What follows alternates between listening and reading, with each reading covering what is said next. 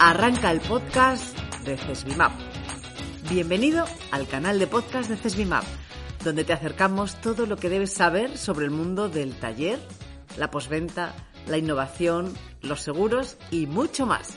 Arranca CESBIMAP.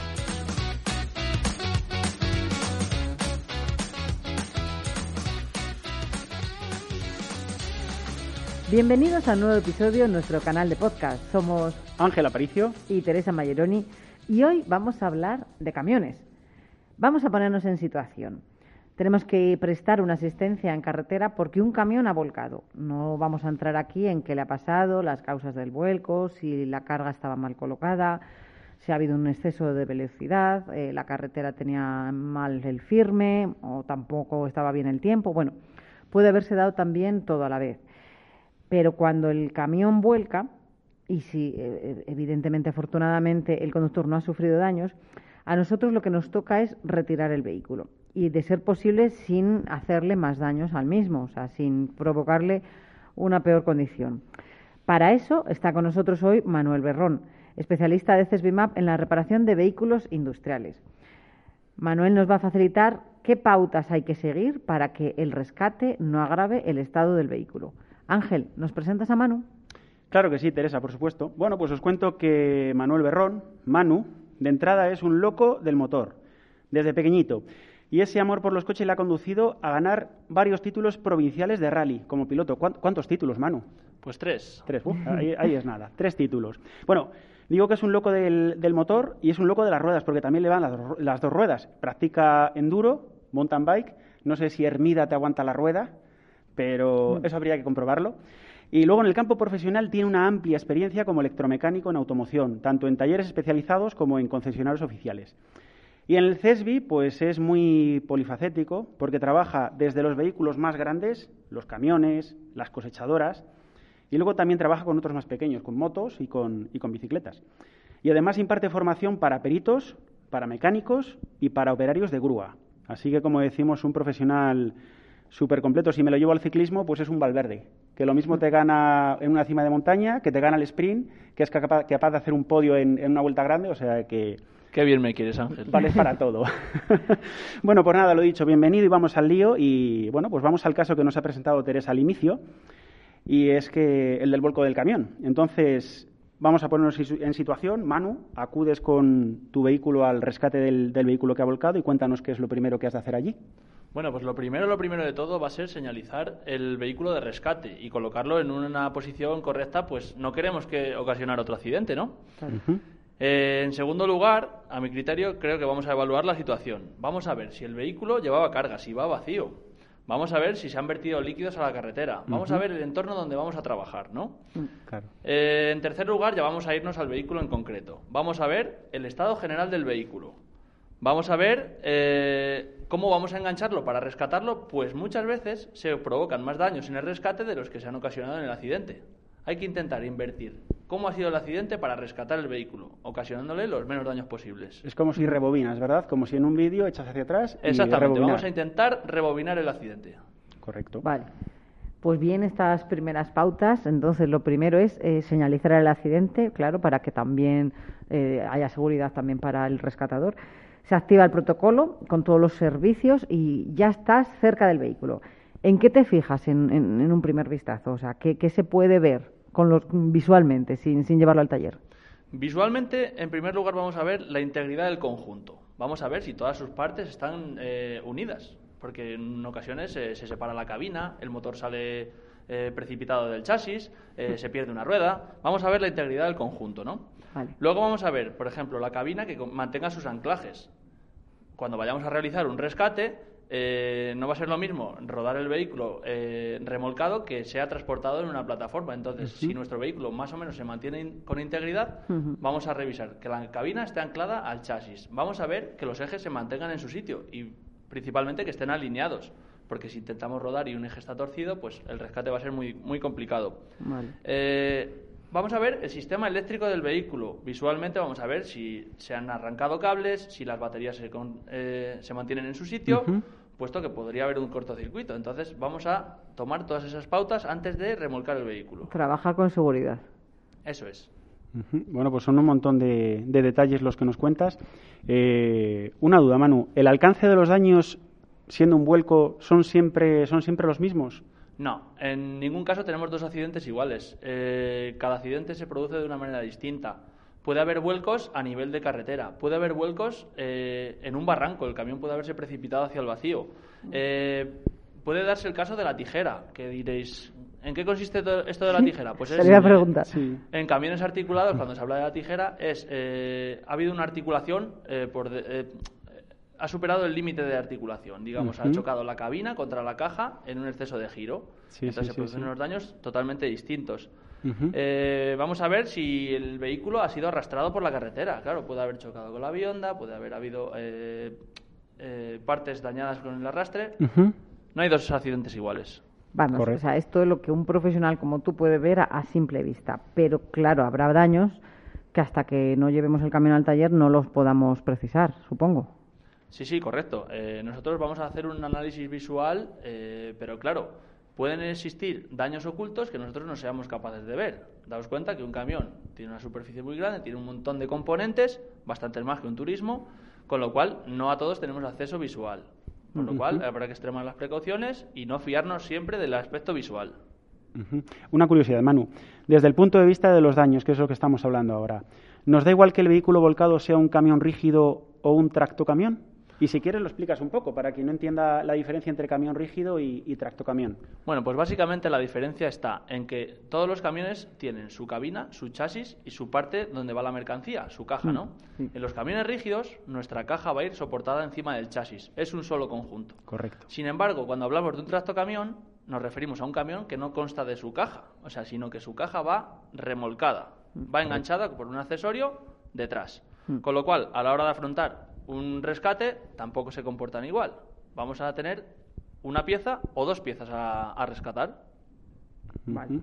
Y has comentado anteriormente que, claro, el vehículo había que retirarlo de la vía porque son tan grandes dimensiones que, que normalmente la ocupan entera. Entonces, ¿cómo es la operativa para retirarlo?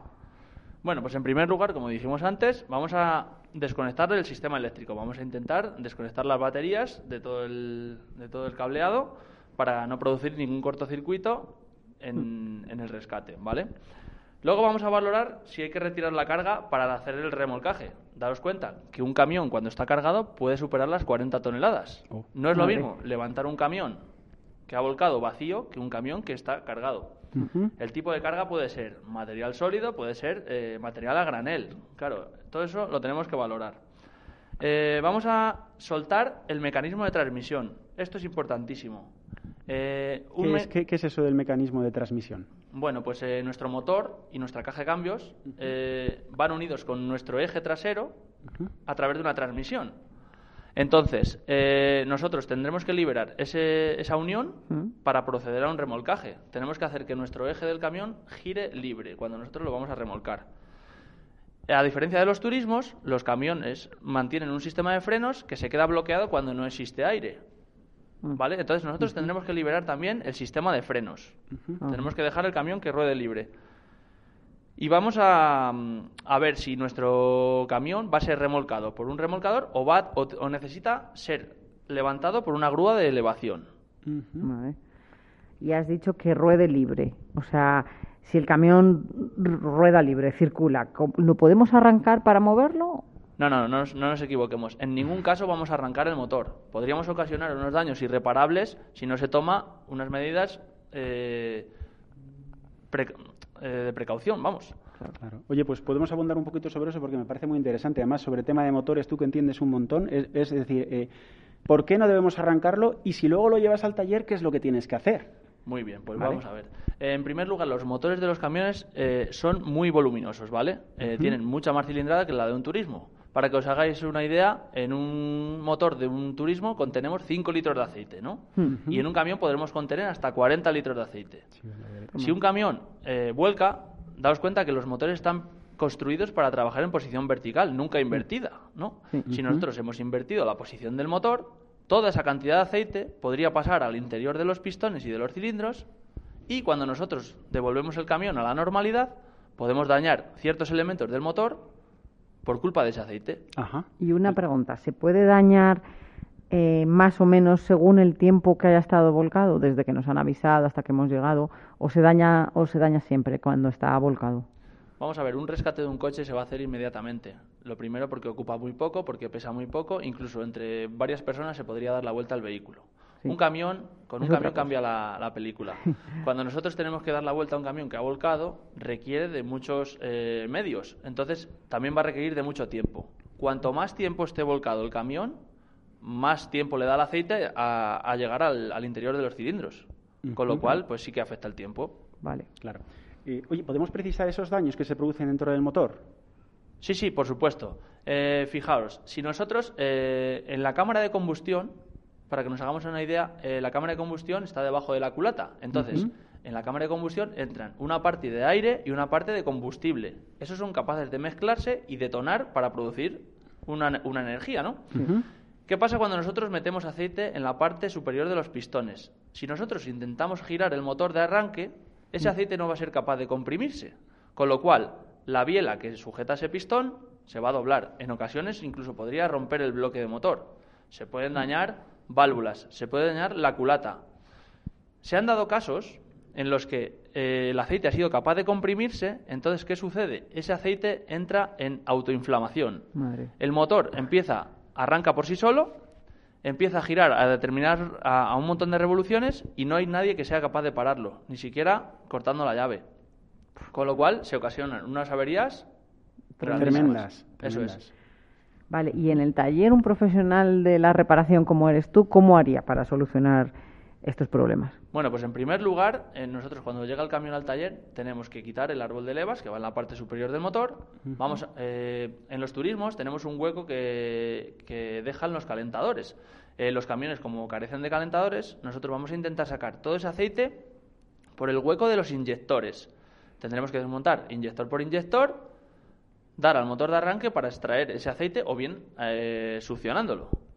Nos tendremos que asegurar de que no queda ninguna partícula de aceite en el interior del motor. El montaje se hace en orden inverso. Realizaremos el reglaje de válvulas correspondiente, purgaremos el circuito de combustible, puesto que cuando el camión vuelca, también los depósitos están llenos de gasoil y toman el gasoil de la parte de abajo. Cuando se invierte la posición de un camión, el camión se va a quedar, va a tomar aire por los circuitos de combustible y no va a ser capaz de arrancar. Cuando ya tenemos todo eso hecho, arrancaremos el camión y veremos si no hay ningún ruido raro, si no se han producido otra serie de daños. Manu, una cosa, lo que nos acabas de comentar es también válido para coches. Evidentemente hablábamos del tema del tiempo, que un vehículo se rescata antes que un camión, pero el resto de cosas que nos has comentado serían válidas para un turismo. Sí, sí, el funcionamiento de los motores es similar. Eh, con menores dimensiones, pero todos los componentes son similares. Eh, convendría hacer ese tipo de maniobra también con los turismos. Perfecto, perfecto. Vale, ¿y mm, hay talleres especializados en camiones o, o, o, tienen todos los equipamientos y, cualquier tipo de taller puede afrontar este tipo de reparaciones? No, un taller convencional de coches no sería capaz de reparar un camión. Los camiones deben de llevarse a talleres especializados, puesto que la maquinaria es más pesada, se requiere de elevadores más sofisticados, más voluminosos. Entonces, eh, lo ideal sería llevar el camión a un taller especializado. Y con bancadas especiales para camiones, que también habrá. Sí, sí, por supuesto. Existen bancadas para camiones. Lo que pasa es que el usuario de turismos eh, del día a día no conoce este tipo de bancadas. Por eso resulta muy curioso cuando, cuando vemos una bancada de camión. Son bancadas mucho más grandes, pero están en centros especializados. Bueno, no conocen las bancadas de camiones, pero es que a lo mejor tampoco conocen el concepto de bancada. Si nos lo puedes explicar un poquito qué es, qué es, qué es una bancada para que, no, para que nos lo entiendan. Bueno, pues eh, para que todo el mundo lo entienda, una bancada es una estructura metálica básicamente indeformable que va a ser capaz de soportar nuestro chasis una vez que lo pongamos encima y nosotros le sometamos a esfuerzos para llevarlo a sus cotas originales. Entonces esa bancada va a ser la que nos va a proporcionar las medidas y eh, nos va a soportar ese chasis cuando nosotros estemos trabajando en él. En Servima pueden ver bancadas de camiones, que tenemos varios ejemplos. Concretamente tenemos tres. Sí, la verdad es que es muy llamativo. Verlo, la verdad es que me, merece la pena. Eh, una consulta, Manu. ¿Existe un límite para determinar qué casos se pueden reparar y cuáles no? Bueno, pues en primer lugar vamos a analizar que técnicamente sea viable la reparación. En segundo lugar, vamos a ver el factor económico. Tenemos que ver si económicamente es viable. Eh, y finalmente, claro, que no comprometa la seguridad de los viandantes. Si nosotros vamos a reparar y un vehículo de este calibre y nosotros eh, creemos que no va a quedar bien reparado, eh, mejor no afrontar. Mejor no afrontar esa reparación. Vale. Y luego, mm, y por último ya, vamos a hacerte una pregunta de película. ¿Puede llegar a explotar un camión volcado o eso solo pasa en el cine? Bueno, vamos a ver. Como os he dicho antes, no existen dos accidentes iguales, pero hmm. sí podría darse el caso de explotar un vehículo. Daos cuenta que un vehículo eh, industrial lleva unos depósitos de combustible muy grandes. Lleva, eh, en ocasiones, hasta más de mil litros de combustible. Puede darse el caso de que se produzca un cortocircuito a la hora de arrastrar por el asfalto y salten chispas o demás. Y principalmente lo más peligroso es cuando un vehículo industrial lleva mercancía volátil. Puede hmm. llevar líquidos inflamables, puede llevar pinturas, puede llevar todo tipo de cosas que... Que agravan. Eh, mm, agravan la situación. Eso es. Sí, que provoquen ese incendio del que estamos hablando, o sea, Que podría darse el caso. Correcto. Y, oye, una decía que era la última pregunta, yo tengo otra. ¿Tendrías miedo de volver a conducir un vehículo reparado? Un camión. Reparado. Personalmente, si se ha reparado con las técnicas, eh, como nos dice el fabricante, y se ha reparado con herramienta y el personal cualificado, yo no tendría ningún miedo de volver a conducir un camión. Los camiones que salen del taller eh, quedan perfectamente reparados. Ah, y una última cosa. A ti que te gusta el motor y ahora que estás con tema de camiones, ¿alguna vez te has planteado competir con camiones como si fueras Antonio Albacete? Me encanta. De hecho, os voy a contar una anécdota muy curiosa. Cuando yo era pequeñito, eh, mi padre, que es camionero, ya jubilado, me llevaba a un taller de reparaciones. Y en ese taller eh, guardaban el camión oficial de CEPSA, de Manuel Santos, y tuve la oportunidad de muy pequeñito de ver el camión en las instalaciones. Siempre he seguido los grandes premios de camiones y siempre he ido a, verlo al circuito, así que... Eh, viene de pequeñito, Un próximo reto va a ser ese de Manu. Uf, económicamente es un poco inviable, pero me gustaría mucho. Bueno, pues, pues genial. Bueno, pues muchísimas gracias. Nos quedamos con, con varias de las pautas que nos has comentado, Manu. Como un resumen rápido, podemos decir, primero, evidentemente, hay que tomarse las cosas con tranquilidad. Si vemos un vuelco de estas características como profesionales, hay que pensar, ver como el rebobinado de la película que decías Ángel para no agravar los daños del camión, para tener en definitiva muy claro cuál es el protocolo de actuación, o sea, retirar el vehículo de la vía siempre que sea posible para facilitar la circulación, dejar trabajar al personal especializado y sobre todo, y como nos ha indicado varias veces, no arrancarlo. Manu, un placer charlar contigo y muchas gracias por compartir con nosotros toda tu experiencia.